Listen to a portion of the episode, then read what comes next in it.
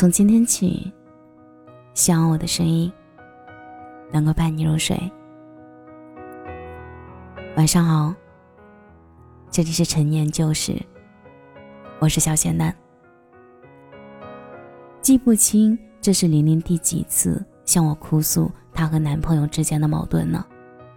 让我颇为无奈的是，她明知道男朋友不值得托付终身，却无法下定决心离开他。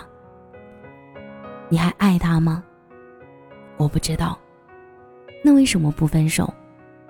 他说：“我都快三十岁了，我已经为他付出了这么多，如果现在分手，我不甘心。因为不甘心，即使被这段感情拖得身心俱疲，也还是孤注一掷。”玲玲和男朋友交往了两年，她以前是个快递员。去年年底辞职，后来因为突然爆发的疫情，让他心安理得的处于待业中。在他没有工作的日子里，玲玲每个月都要固定的给他两千块钱的生活费。起初，他说因为疫情影响找不到合适的工作，这个理由无可厚非。可事到如今，他仍然没有找工作的打算，所有吃穿用度全靠玲玲接济。为此，玲玲和他经常吵架，除了一地鸡毛，毫无改变。尽管他好吃懒做，游手好闲，甚至脾气暴戾，玲玲依旧对这段感情破烂不堪的感情紧握不放。究其原因，不过是他口中的。不甘心，因为他已经三十岁了，对婚姻的渴望让他觉得自己没有下一个两年可以荒废。因为已经付出了那么多金钱，让他觉得如果分手了，那自己人财两空。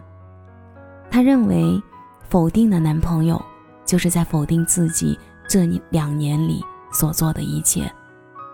可正如电影《志明和春娇》中的那句台词。人这一辈子这么长，谁没爱上过几个人渣？既然所遇并非两人，又何必为自己曾经的付出搭上未来呢？可惜道理他都懂，但却没有壮士断腕的果敢，与过去告别。其实，不光感情，在生活中我们会遇到很多类似的情况，比如。你买到不适合自己的化妆品，因为舍不得浪费，将就着用完。爬长城时人多到碰腿，心想好不容易来一次，咬牙也得挺住。追剧追到一半，发现剧情不如预期，却硬生生的追到完结。这样的情况时常发生。如果问为什么理智上已经知道继续这件事对自己无益？却还是硬着头皮做下去呢？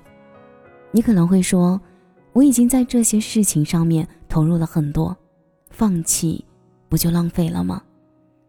这就是沉没成本谬误，指的是人们常常为了避免损失带来的负面情绪，而沉溺于过去的付出中，选择了非理性的行为方式。简单的来说，就是一个人为了某样东西。付出越多，对此越难以割舍。曾经看到过一篇文章，其中提到的深陷传销组组织中的人，其实并非都是真的被洗脑、被控制才无法逃脱的。很多人是因为不甘自己的金钱打水漂，幻想着只要继续投资，早晚会发财，所以不愿意离开，甚至成为帮凶。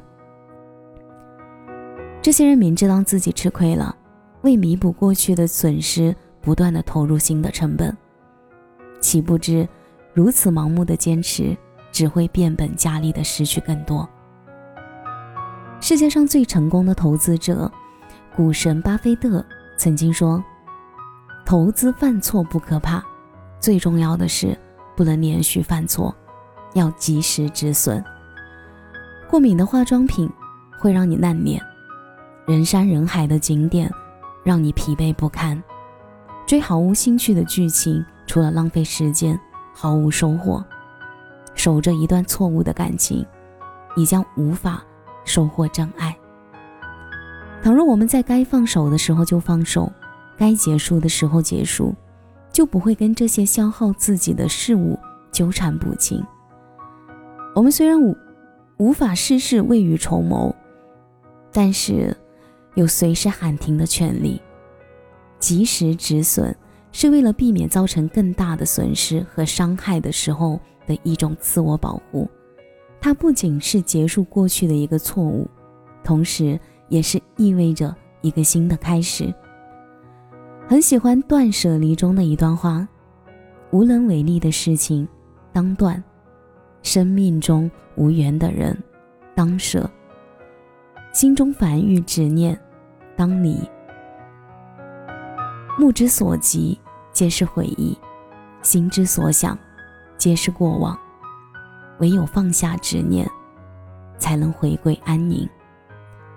我们总是对生命中太多的东西斩不断、舍不得、放不下，而让自己身上的负担越来越重，以至于最后寸步难行。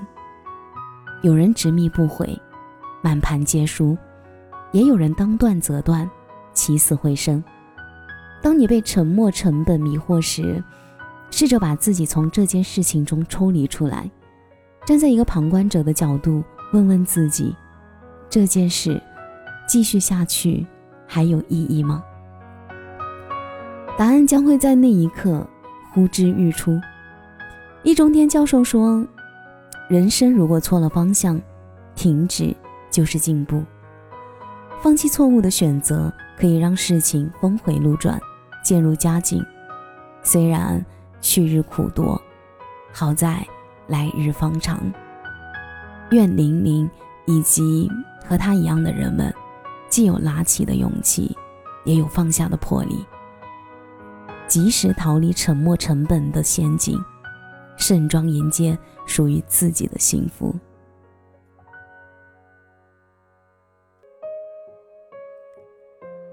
感谢您的收听，我是小仙嫩。节目的最后，祝你晚安，有个好梦。